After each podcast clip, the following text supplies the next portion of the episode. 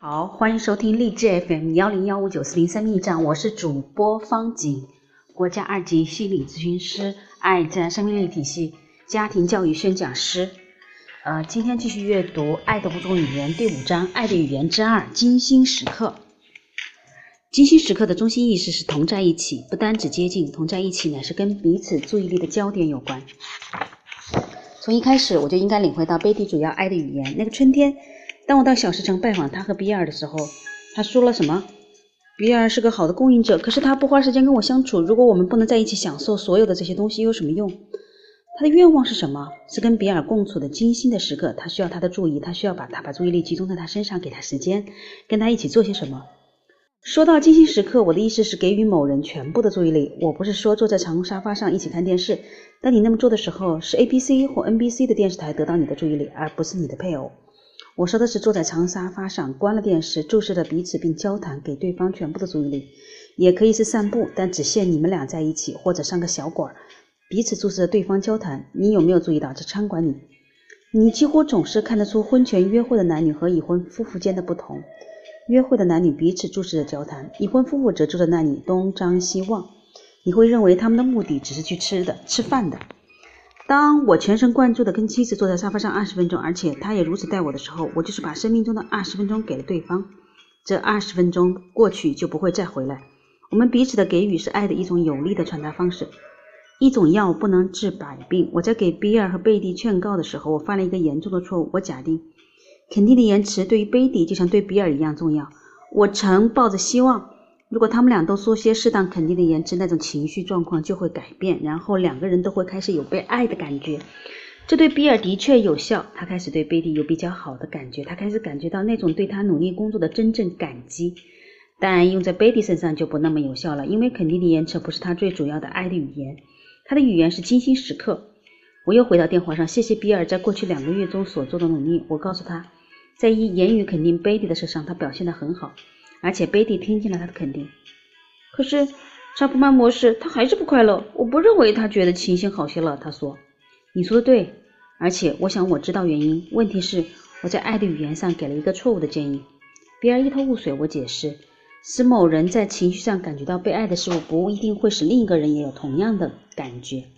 他同意，他的语言是肯定的延迟。他告诉我，在他小时候。那对他是多么重要，而且当贝蒂因他做的事而赞赏他的时候，他的感觉是多么好。我解释，贝蒂的爱语不在于肯定的言辞，而是精心时刻。我又解释，那就是把你的注意力专注于某人的意识，不是在你看报纸、看电视的时候跟他说话，而是注视着他的眼睛，给予他你全部的注意力，全心全意的跟他一起做他喜欢的事儿。下次跟他去听交响乐，他说。我相信小石城里的他眼睛一亮。查普曼模式是他一直在抱怨的事，嫌我没有跟他一起做事，不花时间跟他在一起。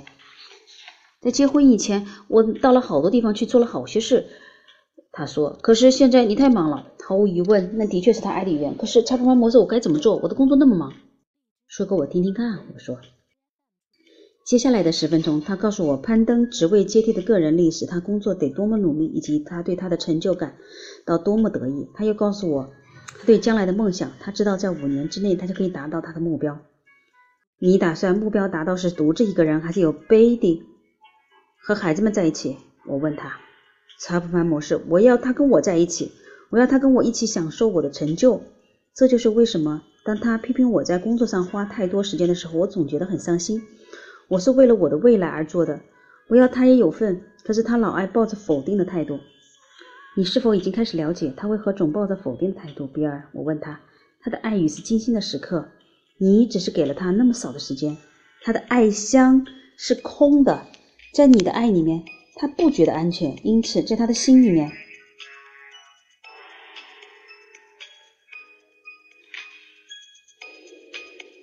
你他抨击那些占据你时间的东西，你的工作。他并不是真的讨厌、厌恶你的工作，他厌恶。是那个事实，因为他感觉从你而来的爱那么少。比尔只有一个答案，而且代价很高。你必须为贝蒂花时间，以正确的爱的语言去爱他。我知道你是对的，查普曼模式。我从哪开始呢？你的记事本在手边吗？就是记录贝蒂优点的那本，就在这儿。好，我们要开始列另一张单子。你知道希贝蒂希望你跟他一起做哪些事吗？哪些以往他常提到的事儿？这是比尔的单子。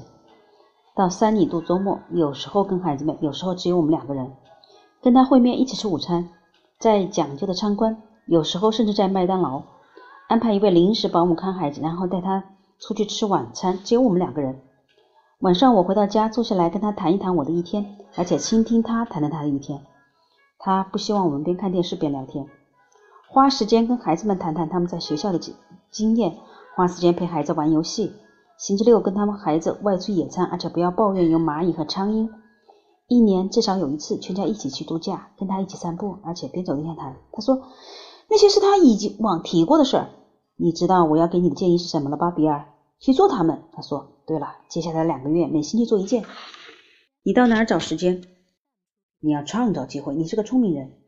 我继续说，如果你不是一个好的决策者，那就不会有今天的成就。你有能力规划你的人生，把贝蒂也放入你的计划内吧。我知道，我能做到。他说，而且比尔，这并不需要降低你的事业目标，这只是表示，当你到达顶峰时，贝蒂和孩子们也跟你在一起。那是我最想要的。不论我是否到了顶峰，我都要他快乐，而且我要跟他及孩子一起享受人生。好些年过去了，比尔和贝蒂的日子虽然从绚烂再度回归平静。但最重要的是，他们一起走过这段岁月。孩子们已经离巢，比尔和贝蒂都同意，这些年是他们最好的日子。比尔成了热心的交响乐迷，贝蒂在他的记事本里列了一张无止境的单子，有关他欣赏比尔的事，他从来听不厌。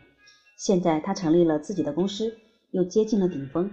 他的工作对贝蒂不再是个威胁，他对他的工作很有兴趣，而且鼓励他。他知道自己在他的人生中占第一位，他的爱箱是满的。如果他快空了，他知道只要一个简单的请求，他就可以得到比尔全部的注意力。集中注意力，两个人只是在同一房间里是不够的。能够给你的配偶精心时刻的关键在于集注意力要集中，特别是在这个时代，有许多事情会分散你的注意力。当一个父亲坐在地上把球滚给两岁的孩子时，他的注意力不是集中在球上，而是在孩子的身上。就在那短短的一刻，不论时间长久，他们是同在一起的。可是，如果这位父亲滚球的时候同时在讲电话，那他的注意力就冲淡分散了。有些丈夫和妻子以为他们花时间在一起，其实他们不过是住得很近，他们同时在同一座房子里，可是他们的心不是在一起。当一位丈夫想跟妻子谈话时，却发他却在发手机短信，就不能算是给了丈夫精心时刻，因为他并未得到妻子全部的注意力。精心时刻的意义，并非指我们必须用所有共处的时间凝视着对方，而应该是说，两人同心一起做一些什么，并且给予对方全部的注意力。所参与的那些活动其实也是次要的，重要的是花时间关注对方的情感，而活动只是创造那种同在一起感觉的载体。当那位父亲把球滚给两岁的孩子时，重要的并不在于这活动本身，而是父亲和孩子间所产生的那种情感。同样。丈夫和妻子一起打网球时，如果是真实的精心时刻，焦点不在于打球，而在于他们花时间共处的事实。要紧的是在情感层次上发生的事。我们花时间在一起做普通的消遣，传达的信息是我们关心对方，喜欢跟对方在一起，及喜欢一起做事儿。精心的绘画，如同肯定的言辞，精心时刻这一语言也有很多方言，最普遍的方言是精心的绘画。关于精心的绘画。我是指具有同理心的对话。两个人在友善、不受干扰的环境里分享他们的经验、思想、感觉和愿望。很多抱怨他们配偶不说话的人，实际上不是指配偶一个字也不说，他们的意思是，他或者他很少参与有同理心的对话。如果你的配偶主要的爱语是精心时刻，那这样的对话可以帮助他或者他在情绪上感觉到被爱。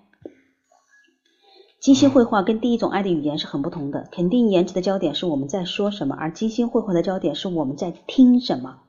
这意味着，如果我要以精心时刻来表达对你的爱，在那段交谈的时间，我会专心让你吐露心声，而且具有同理心的倾听你所要说的话。我会问些问题，而不是以不耐烦的方式，而是以真实的渴望去问，为了了解你的思想、感觉和愿望。好。我们今天先读到这里，我们下一次继续这一段的第二部分，我们下回见啦。最喜欢的